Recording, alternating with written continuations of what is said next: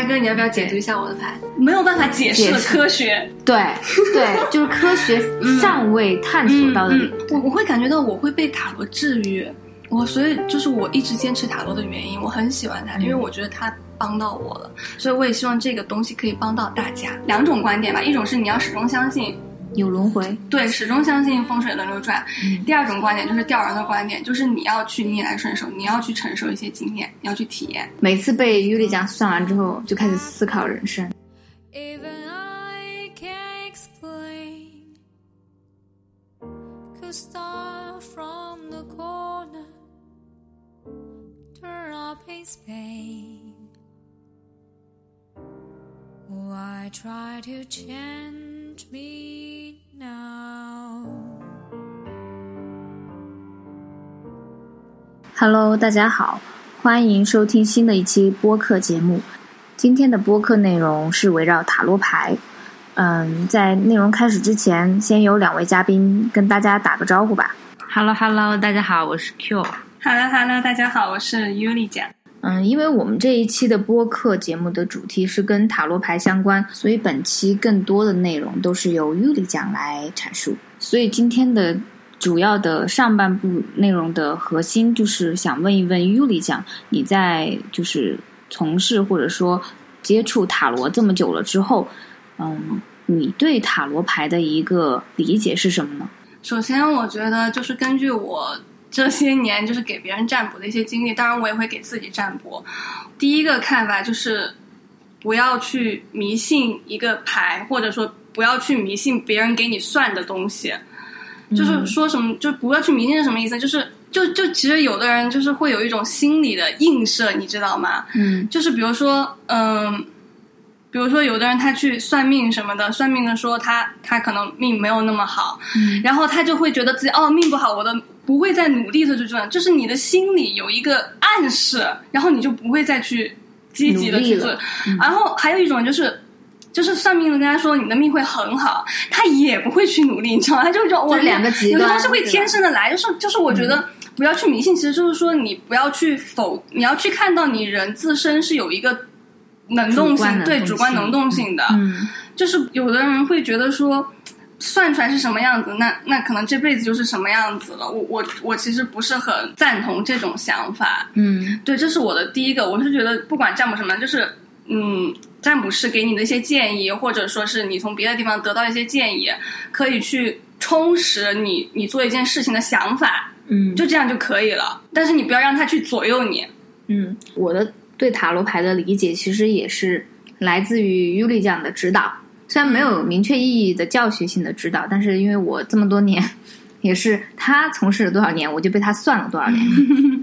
然后我自己的领悟也是，嗯，觉得塔罗牌可能更多的是一个指引的对对嗯，嗯指引的一个作用，而不是定你终身，或者是说，嗯，你一定要通过塔罗牌的指示，让你去完成某一个决定，或者是呃走某一个方向，其实是不能够的。嗯，因为更多的选择和路都是要自己去做决定、去选择，嗯不能靠这种牌，因为牌固定，它就算牌再多，它也是有固定的数额的。但是人生的选择它是很多的，远远比那个塔罗牌的张数还是要多的。嗯所以说就不能局限在牌的这个呃一些表面的含义啊，或者是说它的一个呃固定说法的一个结局啊什么的。嗯，我觉得就是我命由我不由天。嗯，此处应该想起拿抓的那个 BGM。对，嗯，这是第一个，因为可能很多人他会去有一种迷信的这种心理。那我希望首先，我既然跟他，我既然跟大家分享塔罗，那我希望首先大家能摆正这个态度，就是不要迷信。包括我自己，我也不会迷信这个东西。嗯然后第二点，我想讲的是，你要相信。说一个就可能比较神奇的地方吧，嗯。我觉得我给别人算塔罗，确实很多时候是很准的，对吧？嗯，对啊，我我 我和 U 呃，我和 U 里去了，我和 Q 讲真的是，嗯，每次被 U 里讲算完之后，就开始思考人生，觉得真的倍儿有指引的这个。对一方面是很明确的为自己近段时间做出了一定的总结，对对。第二个是为未来的话奠定了一定的基础。哇哦，你这个 哇哦，你这个哇哦，真的可以可以可以学的，很好。嗯，就是我也我是希望就是我的塔罗能给大家带来是这种指引的力量，因为嗯就是可能每一个人他的经历是不同的，所以我们在看到一张塔罗牌的时候，我们的想法就是带来的一个映射，包括我们要去怎么去处理一个问题的时候的嗯想法也是不同的。我是希望就是我作为一个解读者，我把这张牌解答出来，然后我根据我的经历，我可以去给到一些建议，但是你要怎么做，那是你自己的生活态度、你自己的思维去决定的，然后你要对你自己所做的事情负责，就算嗯就是没有那么好的结果，也不要去怨天尤人。我嗯嗯。嗯，我这么讲是不是有点偏了？也没也没有偏，其实是这个意思对，就因为有些人他会很迷信塔罗，嗯，因为包括就是我身边的有一些嗯认识的人，他们也知道我会算塔罗，有的时候我会卡住，可能嗯、呃刚好那一天真的运气就是这个样子，好几个人测同样的东西的时候，摸出来的牌都差不多，但是我每一次是这样的。我每一次去解释，但是没有办法，同一天我真的给不到更多的信息了，嗯我可能解释就是差不多。真的没有办法嗯有多么的精准，但是那个时候面对不同的人，他可能同样一句话，他听到脑子里了，解会不一样。对他的嗯理解是不不太一样的，嗯他就会觉得啊，我懂了，我懂了，嗯我知道你是什么意思。对但是其实他们每个人理解的意思都不同，嗯所以说这个就是需要你也要呃跟我在一个状态，在一个水平，然后去感悟这个这这些牌的意思。嗯，这是我的一个理解。有理讲呢？然后我还有一个说，为什么塔罗要尊重的意思，就是说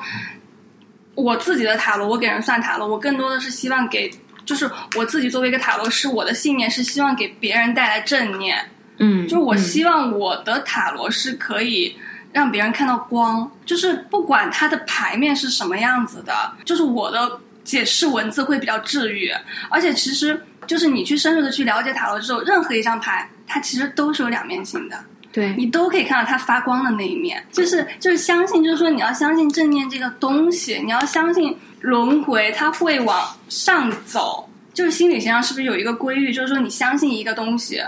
的时，其实就是吸引力法则。你相信一个东西，并且你去就是行付诸行动的时候，其实你成功的几率已经达到百分之八十。它其实有一点像暗示的这种感觉，它就会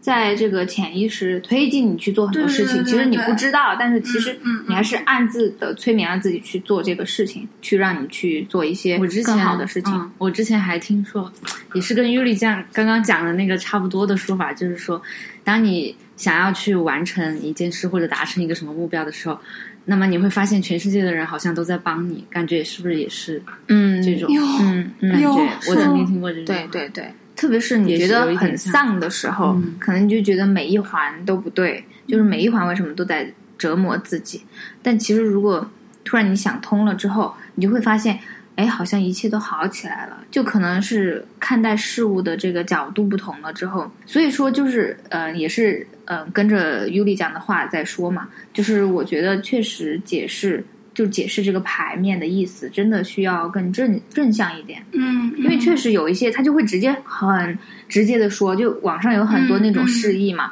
他就会有一个心理暗示，就是你看那种不好的东西，你会觉得哦是在讲我，哦是是不是嗯我的经历，哦我是不是会有这个结果？特别是因为就会有这种我我我我可以以我一个特别就是自身的案例来说，因为我是一个就是恋爱运真的我觉得确实不太好的一个人哈，呃，我每一次玉丽酱给我算恋爱牌的时候，我真的很容易抽到那个恶魔那张牌，嗯就是两个恋人有枷锁啊，嗯那个嗯就很恐怖的牌。就是如果有别的人抽到，都会觉得好吓人啊，还是好好好害怕什么的。但是因为我最开始第一次抽到恶魔牌的时候，尤丽讲给我的解释就比较正向。虽然他会说这个牌可能不怎么样，但是呢，他会让我知道，就是这个牌会有一些，也会有一些好的地方，会让我去呃看到，或者是有一些警醒我的地方去看到。你说起恶魔牌，真的我最近又有了新的认识，我啊，觉得、真的吗？我真的觉得塔罗牌这个东西真的给我带来了很多正能量，你知道吗？我觉得嗯以前我我是十应该是十四岁开始学塔罗牌，十三岁还很是初12岁中我记得，对，嗯我觉得那个时候，你说这塔罗牌，就我觉得那个时候可能真的你经历的少。那个时候，比如我抽到塔罗牌，恶魔这张牌，我马上会翻过去，对，我害怕，。我会害怕，我会觉得很吓人。对对对首先它的对画面就很恐怖，真的但现在我觉得就我也是，就就现在就就会觉得每一张牌其实它都有它都会有它正向的一面。嗯然后我最近就学到关于恶魔这张牌的一些正向的一面。嗯，他就是这么说，他就说恶魔一方面恶魔是就像一种吸血鬼，它是某种尚未开化的东西，然后它会骚扰我们，就是一种怎么说呢，人的一些呃负面影响我负面的情绪，对，它会骚扰我们，然后折磨我们，然后我们也有理由害怕它，就像我们小时候会害怕它一样。嗯但是，一旦我们认识到它的存在，我们就可以通过自己的能量去摆脱它。就是啊。就是说，可能恶魔可以暗示出你内心中的一些，你内心的一个潜意识，嗯然后他带你去认识到它，然后你认识到它，可能你会有一些新的认识，你会就是你直面它了对，你要直对对对对，你就不再害怕了。对对对，嗯我就觉得说，其实每张牌它都会有，就是它还会有它有更深层次的意义，嗯，嗯就包括最开始我在接触这个牌的时候，呃，到现在我接触这个牌的时候，其实就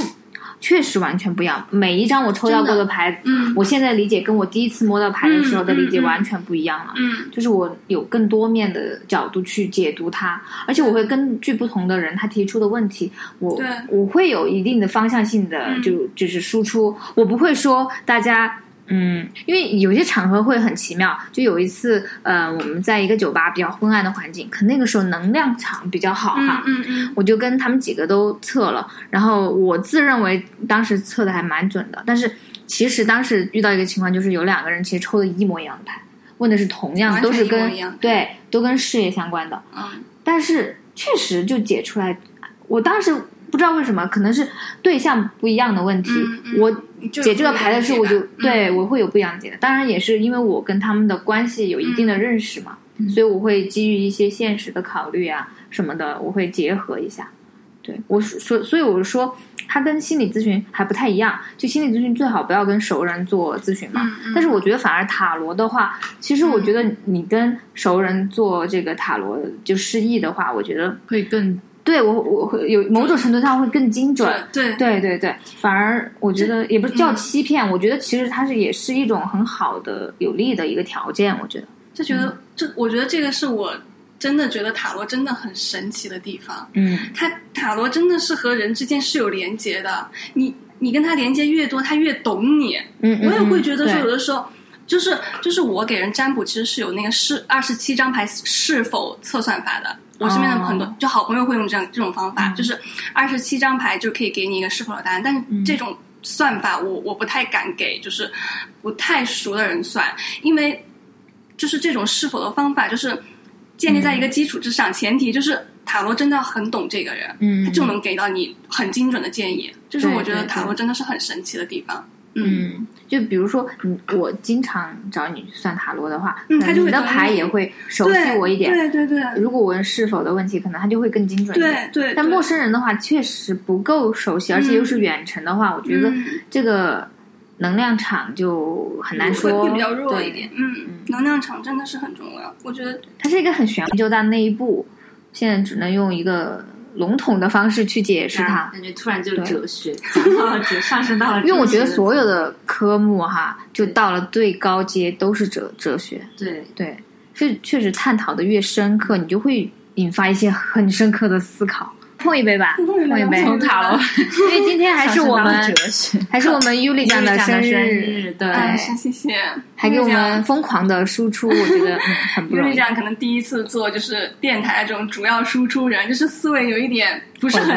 对，有一点乱，就是可能想跟大家分享的东西很多，然后确实有一些思想，有一些想法，它会有一定连接，所以当你提到这个想法的时候，我就会跳到下一个想法，嗯。就所以说，我可能会有一心而点点对，所以我就觉得，嗯，我都建议我的嘉宾们嗯 不要准备太过严谨的大纲，因为聊天是一个很自发的一个很比较有弹性的一个状态。如果你弄得很严谨的话，反而就很死板，大家听众来说的话，可能听起来就会觉得很嗯。没有什么感觉。对情感的流动是最重要的。对，然后呢，就刚才我提到了我对塔罗的看法，就是说不要迷信，但是你要相信，应该说是相信正念。嗯然后呢，这也是我希望我做塔罗的一个目的，我希望带给大家的是正念。嗯，另外一个看法就是说，就其实跟算命也是一样的，很多人他会有一种固定性的思维，就觉得说我算这张牌，呃，如果不好，那我我这个人就是这个样子了。就是我觉得这种思维大家也要调整一下，就是固定性思维，就是为什么我就是经常找我算塔罗牌的朋友会知道我的塔罗牌的时间期限在三个月，对我我我觉得你这个时间期限比较给的很合理。因为从我的心态上，我就觉得说这个世界本来就是变化的，我的塔罗世界也是变化，没有什么东西是不变的。我我我不太提倡有的人他是永恒的，对，没有什么东西是 流传到了哲学。就是我不太提倡有一些大师的看法是觉得哦，我可以看得很远，我可以把你整个人的命数都给你看穿。但其实我对于这种就是完全看穿的，我不会想去了解。嗯，至少我这种人，我不会想要知道我的一生，嗯因为我还是想让自己去更多的探索，有更多的就是不一样的东西。我什么都知道，我就嗯天啊，那我怎么还我该按着他的这个活，还是打破呢？对，对，我就是那这样就会绕把自己绕进迷信的那个圈。嗯。是这个样子的。我觉得就是，就我希望大家更多的去体验，你知道吗？就是说，就注重过程，对吧？对，就包括其实我们在占卜当中，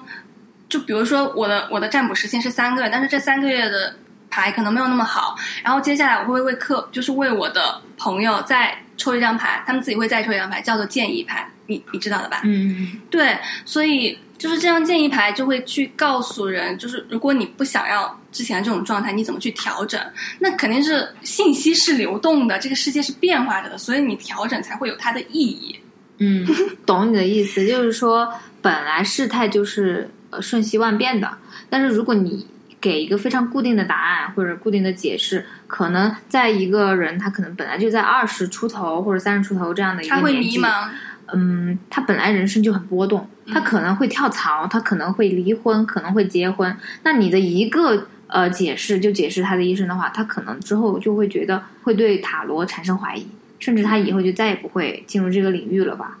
我觉得这也是一个，如果是给一个期限的话，也是一个很好的引导，让他知道塔罗可以给他的是一个指引，然后。再做下一次的塔罗，对，这样就会源源不断的有可以去，就像他其实就有点像心理咨询，人生的不同，阶段会遇到新的问题，对每个阶段把每个阶段的事情做好。心理咨询蛮像的。心理咨询不可能说哦，我们做两次嗯嗯、谈话 治疗就 OK 了，嗯可能我我给你做十次、十二次，可能到阶段性的胜利了，OK 了，一切生活又恢复原原样了。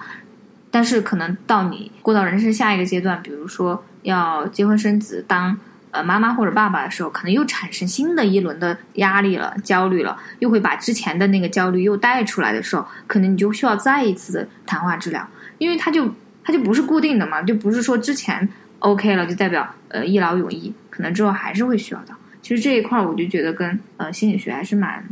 蛮蛮相关的。嗯，就是塔罗牌里面有一张牌叫做命运之轮，嗯，你们记得吗？我记得呀，我我都抽到过。对，其实命运之轮它的意思就是说，就是风水轮流转，这个世界永远是在变化的，不管你在处于生，就是不管你处于这个人生周期的哪个阶段，就是不管你是高潮还是低谷，当然，命运之轮这张牌它主要是想。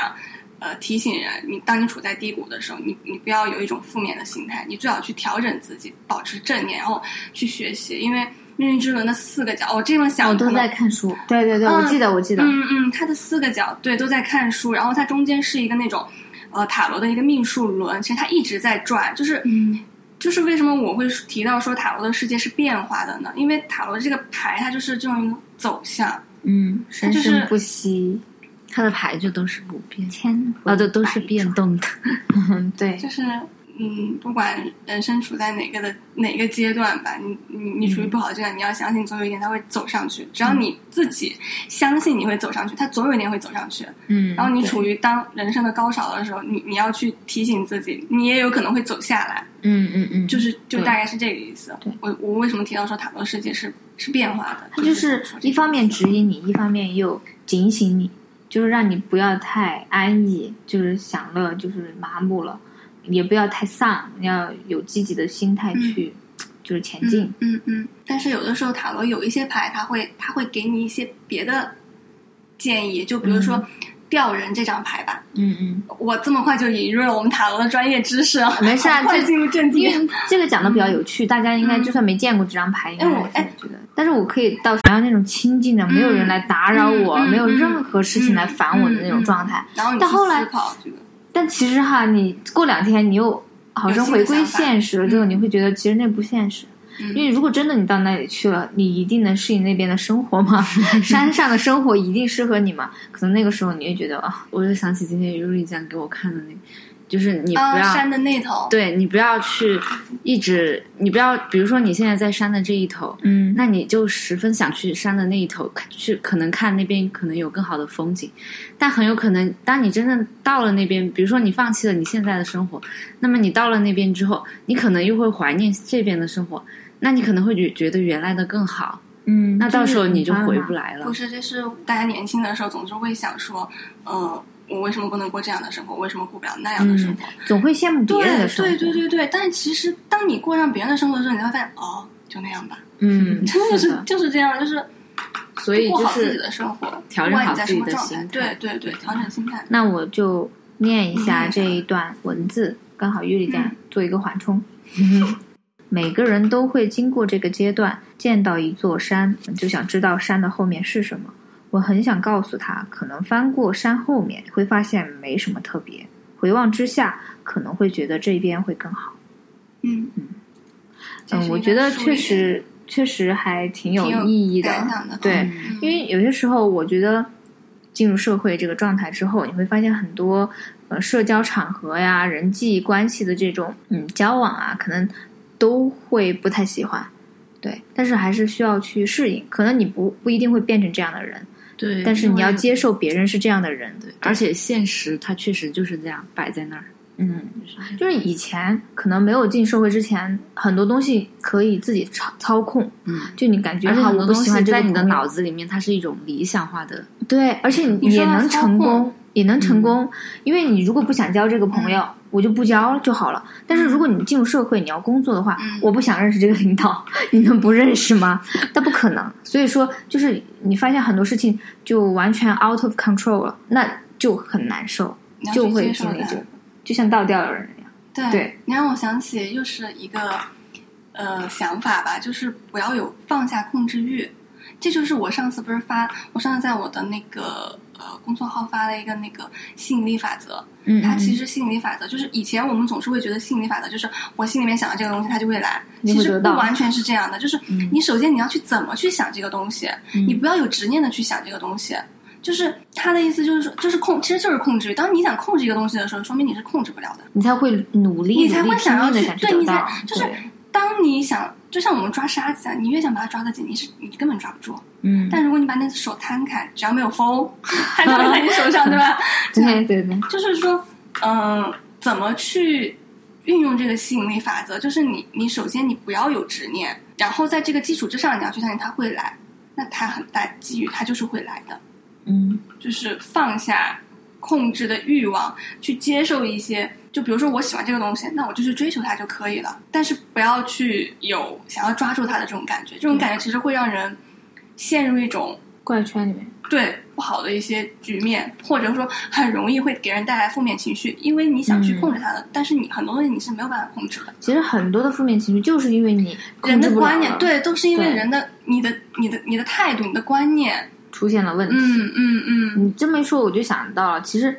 你要说你具体想喜欢什么东西，你想去追求什么东西，其实它没有那么的难。最难的其实是放弃什么东西，嗯你都想得到，我这个也想要，那个也想要，嗯，然后就陷入一个怪圈里面，嗯就觉得那我应该两手都能抓，但其实在这个这个环境下，你就会发现。你不能什么都要，对然后你发现你什么都没有得到的时候，嗯你就更崩溃了。嗯，然后你就整个生活嗯对就失衡了，所以很多人焦虑嘛，就是因为这个原因。他们之所以会焦虑，是因为他什么都想要，对，要么就是呃，其实如果你不是什么都想要，包括但是他又没有办法什么都想要，就你自己没有办法，对对对。你你自己的没有办法什么的能力没有办法什么都得到，但是你想什么都得到，你就会陷入这个负面的情绪。对，所以就是只要你陷入矛盾，你就一定嗯会产生一些负面的情绪出来。嗯，好像又扯远了，扯回来吧，就是嗯，就是去经历就好，不要有太多的。再开一罐儿，咱可以吗？所以我觉得，其实之前我算是都，我既没有了解过心理学，也没有塔了解过塔罗牌这门，嗯都是学问哈。我是完全处于一个就是熟人的状态，然后被被占卜的这个状态，就是以我自己的一些感触吧，我就觉得其实它更多的因为 Yuli 像是大家都是熟人这样的占卜，也不是说我是带着什么功利性的目的，嗯然后比如说我花钱找他帮他帮我占卜，我就一定要得到一个什么样的结果。那所以我就觉得，它更多的是对我来说，可能就是一种指向的东西吧，就是它并不是我并不期望它能给我一个具体的答案，或者是给我一个具体的方向或者选择。那对我来说，可能在这个过程中，我会更加明确，就是认识我自己。对对对对这一点，我觉得是有很深刻的体验。对，这这也是我希希望就塔罗能带给的，就我作为塔罗师来去解读塔罗牌，我希望我和我的塔罗能带给大家的东西，嗯是你可以去认识到你自己，但你认识到自己的一些可能不足，或者说你认识到自己的一些各个方面的时候，你还能保持正念去面对生活，去、去嗯去处理一些问题，那我觉得你的人生会越来越好。就这就是我希望对。能带给大家的东西。嗯，我我能感受到的就是，包括刚才 Q 讲说到的哈，哦 Q 讲说到的哈，就是呃，特别是我最开始被呃 Yuli 讲算的时候，就有一些不好的那些点，我就真的很难以内化，嗯我就很难以吸收，我就不想去想这些不好的问题对对，但是你要去思是准的。你不相信这个东西，他也不会去尊重你。嗯然后这个是我想要说到的。我觉得如果听到这期节目的朋友，如果在这之前有一些对塔罗有一些负面的看法，或者是误解，对，那我希望如果你要来想要去尝试这个东西，你首先要放下你的偏见，嗯，对，这是我想说的最后一点。嗯然后我觉得我想说的几点都已经说完了，对，然后我们现在就可以来抽塔罗牌。对，嗯，就是让大家感受一下对塔罗的神奇，交流环节。就虽然我会说不要迷信，但是但是真的就是很神奇，它不叫迷信，它叫一种没有办法解释的科学。对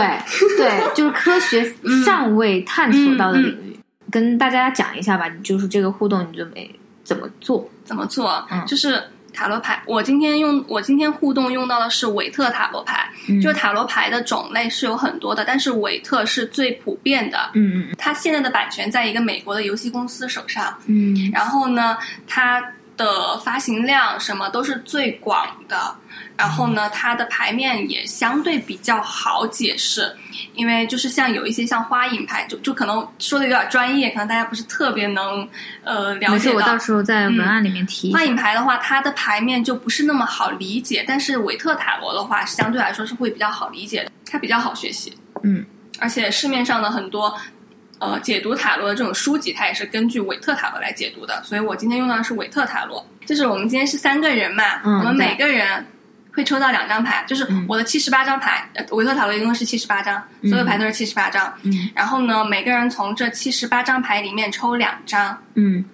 然后我会进行解读。嗯这六张牌是随机的，嗯然后我们每个人就是抽到牌的这个人，也可以对这个牌提出新的看法。我希望就是学习塔罗这个过程是非常开放的、包容的互。相交流。对你对，，你有什么思想，你都可以汇入进来，这样我们嗯才会有更多的收获。嗯那我们开始吧。那谁那 first Q 这样吧。，Q 这样？但是你要想，你你想要知道的是什么？对，如果你就是我们今天在节目当中不会说到每个人的问题的事对情对我只会解读牌，然后嗯我们可以对牌有一个自己的看法，嗯嗯嗯嗯，可以的，可以的。然后每一张牌到时候会放在我们的公众号里面，大家可以看一下，有个直观的印象。，那我这边把相机准备好。可以。我觉得这个这种节目可以以后多多开。对，我们于帮于理于理的公众号，到时候我也会就是甩一个就是链接啊或者什么的给大家。我也想转发这篇文，这篇这个啊可以的把你可以发到加进去你的这是现在是商业互捧时间。对，而且就是如果有大家就是通过我了解了关于塔罗牌的一些基础的知识，对，愿意去算塔罗，或者说了解自己的一些近况啊，希望得到一些指引，都可以通过我去联系到我们的尤里酱，不算是做生意了，因为其实我们的真说要挣多少钱也没挣多少，更多的是交流和学嗯习。嗯嗯，对对对对交流，我就是其实我通过塔罗应该真的算是没有挣到多少，塔罗其实是我的副业，但我嗯一直坚持这个副业，真的是因为爱好。我觉得爱好真的是一个很有意思的，它真的可以去它会滋养人的一个身心，我很自觉的就会去做兼职做嗯心理咨嗯询也是，我没有靠心理咨询嗯来养活我自己。因为你喜欢这个东西，你就是愿意去做这个而且我不会去看他的作为一个又来，作为一个外人，其实我不是外人哈，只是说外人作为。对转非心理既非心理又非塔罗专业的人，那么嗯。我觉得他们两个是真的非常适合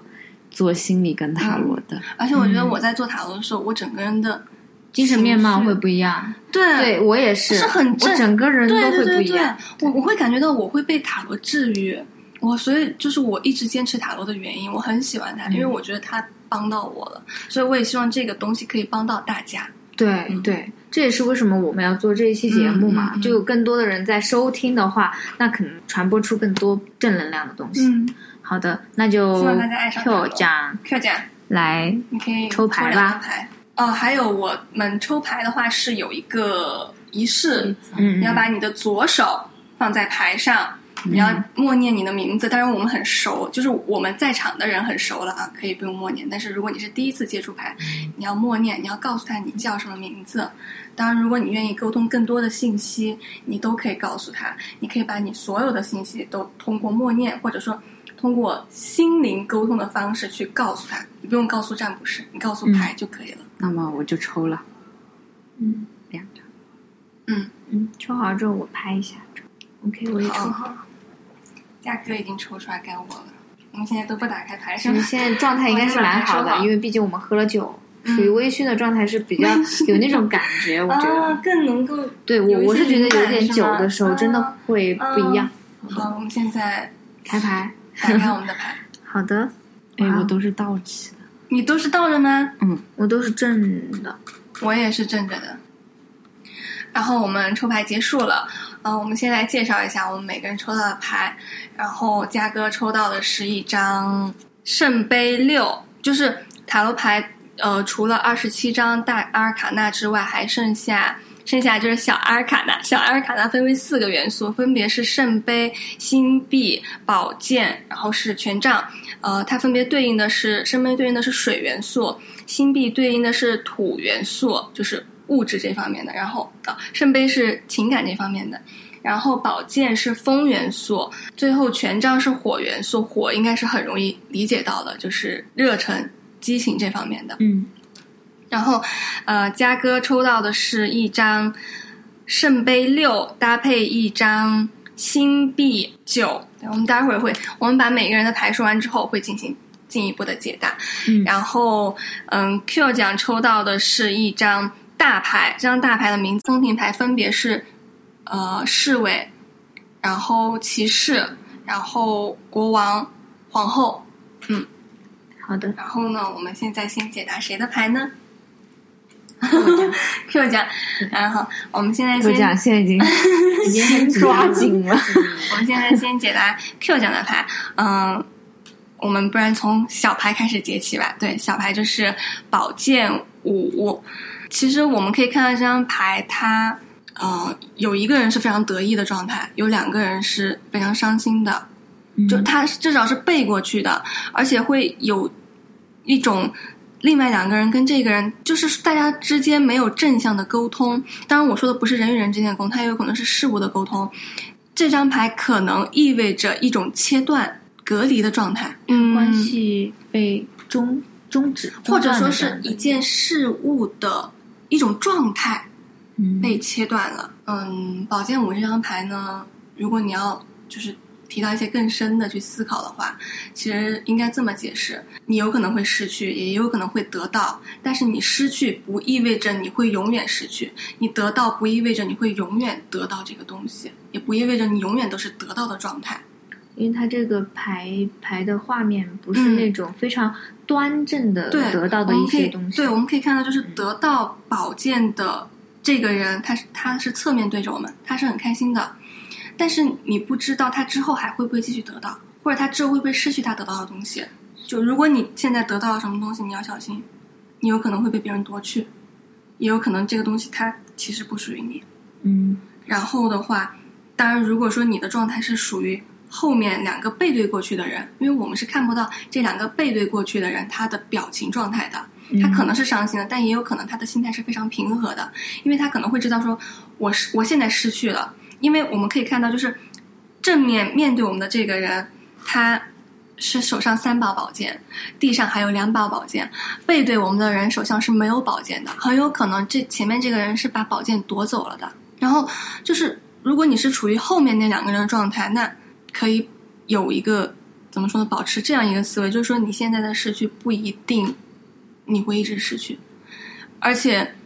你失去从某种程度上意味着这个东西它就不属于你，嗯但是并不意味着别的东西也不属于你。属于你的东西会在合适的时候再出现。你现在有这个经历，不见得是件坏事。总结一下，是不是就是说，如果近一段时间失去了什么东西，不要太嗯有得失心太重，因为该来的它还是会来，嗯。这个只能说嗯它不不该来，嗯你不该得到，嗯。嗯心态要放平，是吧？突然觉得是因为，就真的是他们太了解我了。但其实我的我们因为不知道他问的什么问题啊，但是我嗯其实我没有感觉我隐约能抓住什么东西的感觉？其实因为对我就太熟悉了，是觉得，嗯，太熟就是因为其实，嗯嗯，我就说，其实我在抽牌之前，我并没有问任何问题。嗯其实我就是想单纯的看一下一个沟通吧，嗯一个沟通，嗯对，或者是说怎么样能反思一下我自己，嗯就是这样的。这张牌也有一个切断的意思，就意味着你和过去的一些人事物可能会进行一个切断。或者是你和他进行切断，是因为它不属于你，嗯但我属于你的，东西会出现。嗯，嗯，真的你有这么一个，你有这么一个 经历，意识到不属于你的东西，它就不会留下。嗯当属于你的东西出现的时候，你你才会有一个更好的心态去接受它，你才会知道、嗯哦，这个东西它应该是属于我的，那我怎么去那这种面对它？东西是不是不不光光是物质上的，或者是呃你得到了一个什么需，它也有可能是关系上的，嗯有可能是这样的。嗯，对，它应该嗯是各个方面都有可能，因为嗯各种可能性都有。嗯这个倒着也不影响，不影响小牌，在我这里是不影响的。好，我们现在来解答大牌，它是好紧张。大牌是 Q 奖抽到的大牌是世界牌，是二十七张大阿尔卡纳之后的最后的最后一张。它其实它本身的正位是一张圆满。就我刚才有说到，我们从愚人从一种非常单纯的状态开始。经历过很多事情，你有很多，我们会经历战车，战车是很多年轻人会经历的一个状态，就是战车那张牌你应该记得吧？对吧？是一个黑马，一个白马，嗯嗯，对嗯，那张牌就是是很多年轻人会有一种迷茫，然后会有很多想法，但是你没有行动的这么一个状态。嗯嗯嗯。然后我们最后，然后然后这中间也会经历死神啊，嗯，或者恶魔啊，或者恋人有有好的，也有也有可能会让人反思的一些牌。嗯，最后我们到了世界，世界这张牌它又是一个人，他是一个裸体的人，当然他的关键部位被遮住了，被纱布遮住了。嗯不应该说纱布这个词儿不好听。绸缎，对，换一个好听的词。然后呢，这个人他很自在的在这个花环，嗯，嗯，环当中去舞蹈，就是他的整个状态是很放松的。无忧无虑的，对你一开始愚人是你不知道有什么东西，你就不会去抓住什么，你就不会有控制欲，你不会想去抓住它我没有说到控制，对。然后最后世界的这张牌是我们已经知道我们会失去什么，会我们已经知道我们失去了什么，获得了什么，已经知道这个世界的状态了。嗯，我们还是愿意以一种非常包容的心态，我们还是愿意去舞蹈，还是愿意去敞开我们的心胸，然后敞开我们的双手，去拥抱美好的东西。我们还是愿意去相信美好，是这个。其实这个阶段很难达到，说实话，对对对是这是一个境界对对对，所以我们其实年轻人大多数都是处于战车啊、正义啊，嗯嗯死或者死神啊，嗯或者是恶魔啊，或者是有的时候是恋人的状态，大多数。其实我觉得年轻的时候就应该在那种状态里面挣扎，你你才能达到才能达样的状态。到世界。对对对对，是这样的。然后呢，Q 奖抽到这张是可能你这第一关，可能你嗯还是会先倒一下，然后再开始呃就是自我救赎。嗯，你让我想起来又是一张牌，就是嗯呃宝剑三，你你记得吗？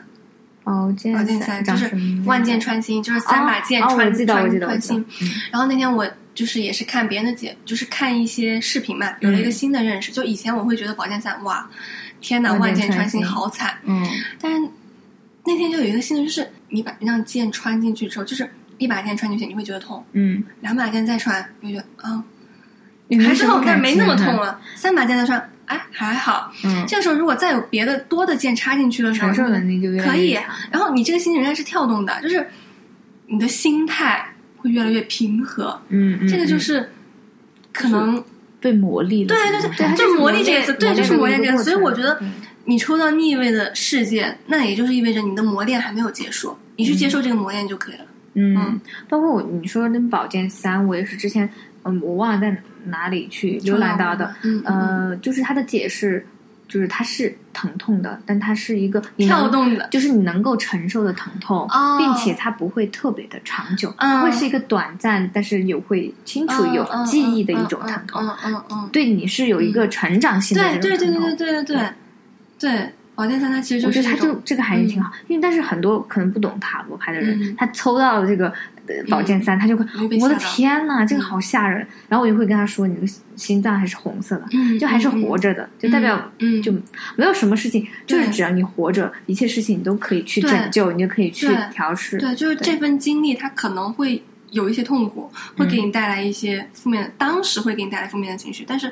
这份经历它会让你去思考很多问题。嗯嗯嗯，对，是这个样子。们奖的解牌嗯结束了，现在是好像是夏木老现在是嗯我的嘉哥嘉嘉哥的，嗯，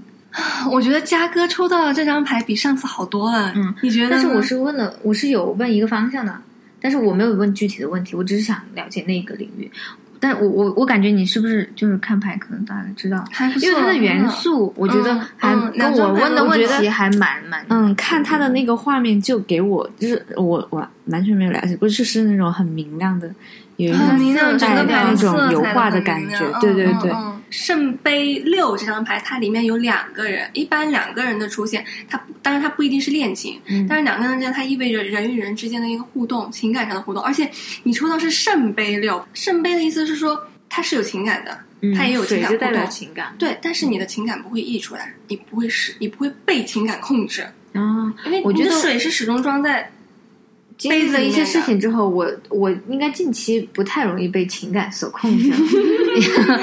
嗯，我说的情感是 就各种情绪，你应该理解成情绪控制，被情绪控制。嗯对对对对，嗯，我觉得这张牌很好，就是会有比较没有特别多的杂念的人，他愿意帮助你，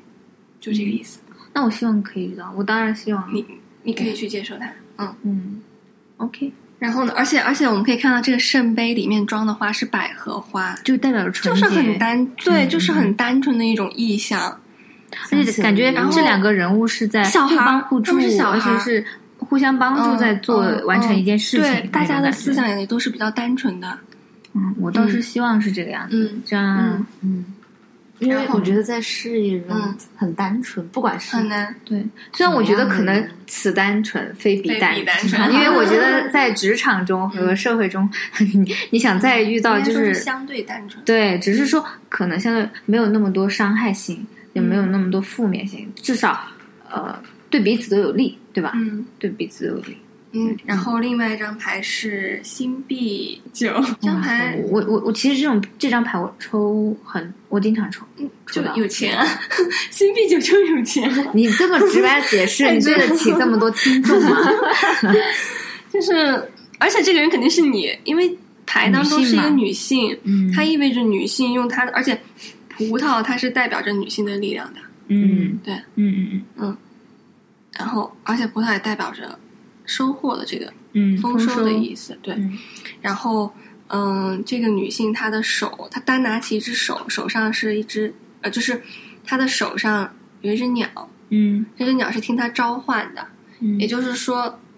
在事业上其实还是在你的控制范围内内的，嗯，就是这个意思。嗯，这张牌它就 怎么解起来？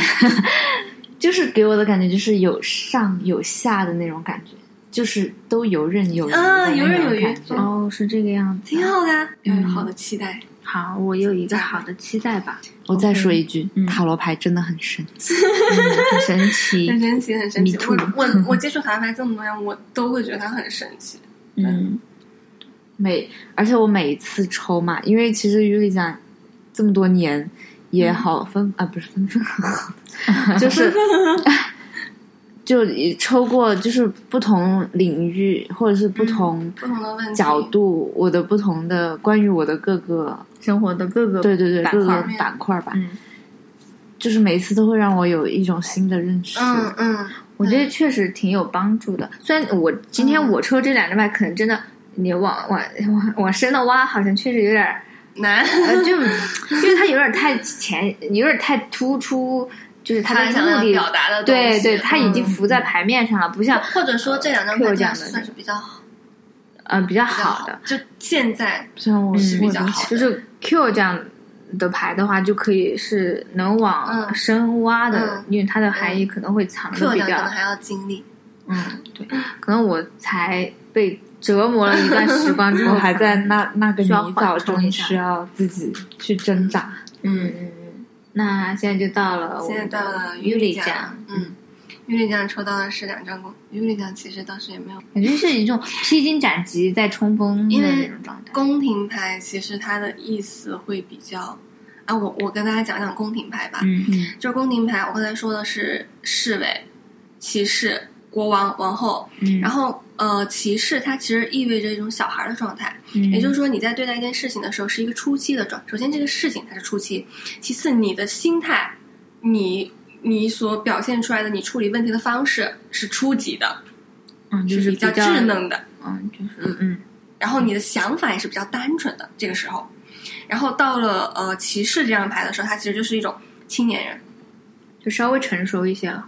就会有自己的志向，你会有一些想法自己要做什么，嗯然后你会对一件事情有憧憬，但是你要去怎么去得到这个东西，不同的元素它就会有不同获得的方式。嗯然后宝剑的话就是一种冲劲，因为宝剑它就是雷厉风行这种感觉，它是风元素嘛，嗯对，它就是一种冲。然后如果是圣杯的话，它其实就是理性的往前走。嗯，然后如果是权杖的话，那它就是有一种热情，但是它不一定是那么快的，它会有一种持续的热情度。嗯嗯，然后如果是新币，就是说他在这个过程当中，他比较看重，他在这个过对嗯他比较看重的是物质这方面的满足，他追求物质。嗯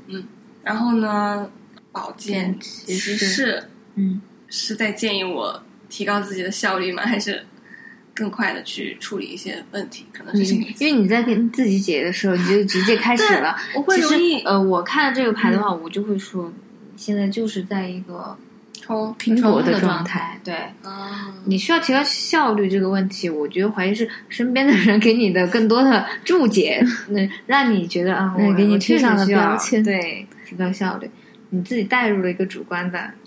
嘉哥，你要不要解读一下我的牌？就是人解读自己的牌，对我我也是每次解自己没有对，容易陷进去。嗯，嗯，其实我自己感觉，我看到这个宝剑骑士的话，我就觉得他是呃很很有能量的，嗯就是他的干劲是十足的，所以冲锋陷阵，然后包括这个哎，马呀，还是哎，对，因为而且你现在这个 状态本来也就是在一个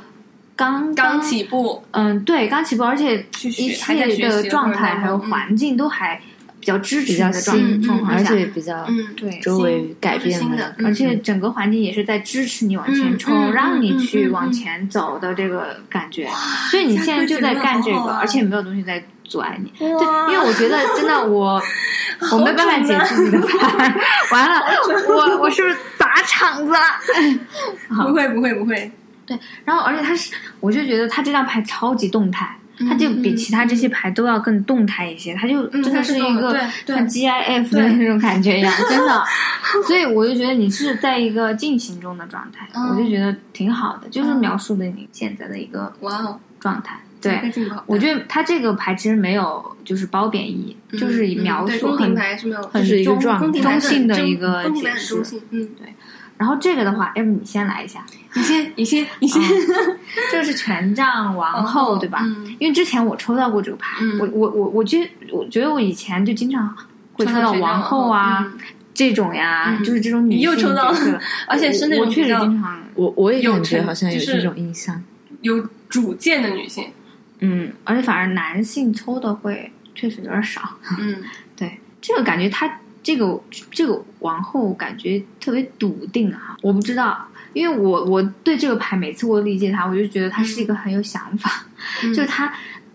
有想法的同时，其实还是比较有情感的。嗯嗯，然后有一只猫，就是它有陪伴，嗯而且代表是智慧吧，哇哦，对吧？就是，所以我觉得这个王后的感觉就是聪明，我要哭了。对。但是如果是放在你这个牌的状态里的话，我感觉就是很有希望，就是按我自己的一个理解的感态度啊，就是你好像可能会有，就如果是说事业的话，我会因为我我也会有一个对盼头，是吗？因为我直接带入你是在事业这个嗯板块，嗯嗯我不晓得是不是。嗯，然后我没有问呃，因为你没有问具体，但是我觉得应该更多的就是在讲事业。状态。嗯嗯，我觉得是应该能达到一定的、一定的职位或者是高度，天我觉得是可以呐太企及的那准了种状态。对，Q Q 太神奇了，是在大这个弹幕，我是我是活体弹幕，对对对对，就是那种有一个弹幕飘过。没有，因为我觉得这个牌子真的像在读我们所有人的那种故事人心生一样对那，种感觉，就真的是很神奇，很神奇，没有办法描述没有办法用言语来描述。对，如果是我解读这张牌的话，可能我更多的还是往热情这方面去靠。嗯嗯，因为就可能我自己本人还是会有一些，呃，不不知所措。你所以你不敢像我刚刚那样解读对对对对对对，我自己可能还是会意识到自己其实会有犹豫不决，或者说是嗯没有办法做做决定，或者说是不够相信自己的这种状态，所以可能我我解读的话，我更多的是还是以一种更积极的态度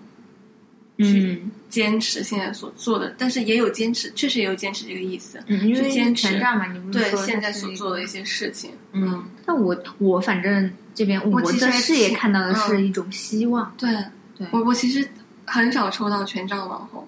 我觉得可能我抽圣杯会抽的嗯，多一点，就稍微理性，嗯，应该说是会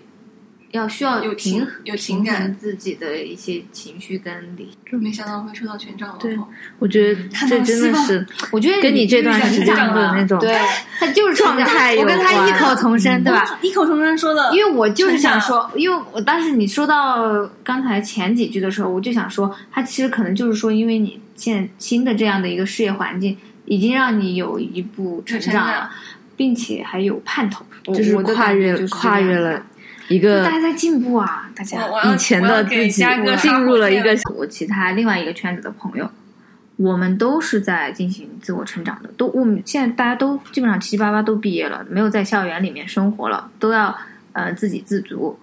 嗯，但是还是有在保留自己要学习的东西，包括玉丽讲她在学嗯。塔罗，我还在延续我的心理学相关的东西。呃，Q 讲还在琢磨自己的一些，包括他自己这本专业的东西，他也没有忘，他也可能也在设计，还有包括他的语言，对他语言的这个才能是我和 Yudi 讲可能一时半会儿是追不上的一个对一个等级，所以说大家其实都在成长，都还在学习，对，你说人不能停下我想到来。一张牌，哪哪哪张牌？我觉得你应该能 get 到。在学习是那个大都在大尔卡纳学都在学的那个命运之轮吗？嗯嗯，对啊，就是是大家的必须要不对啊断的就刚刚 Q 过的那张牌什么都在学习，因为如果你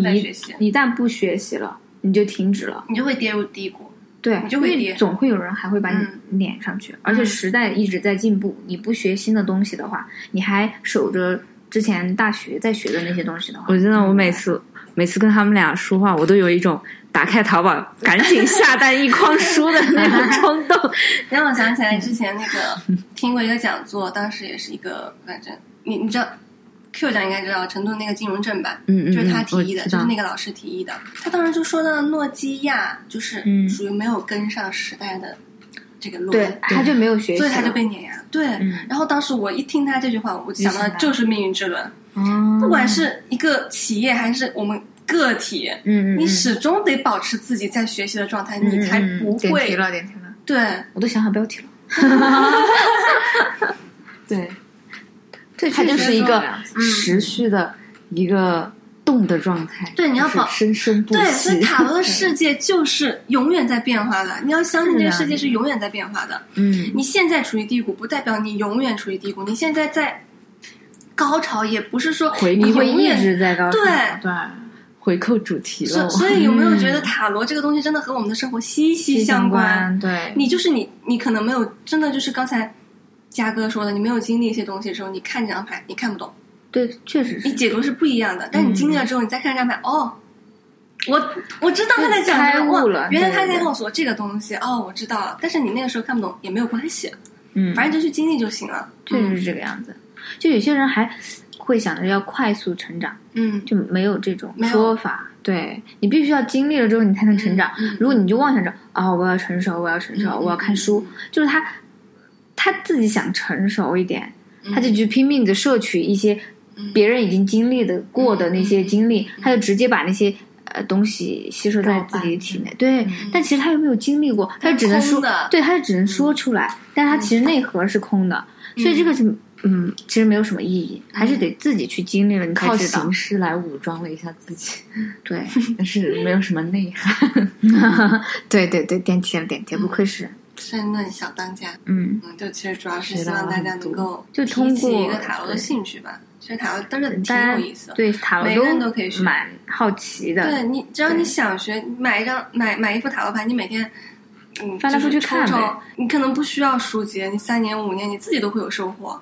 嗯，你就自己慢慢跟他交流呗，对对对，在塔罗的世界里面，就是尊重每一个塔罗师的解读。嗯嗯嗯，对。我觉得这一期还是蛮有意义的，因为我我觉得之后我们可以专门开一个栏目，系列专就是题的对对对，就专门讲塔罗。啊我觉得蛮有意义的，因为我们在讲的，其实你现在回顾一下我们今天讲的，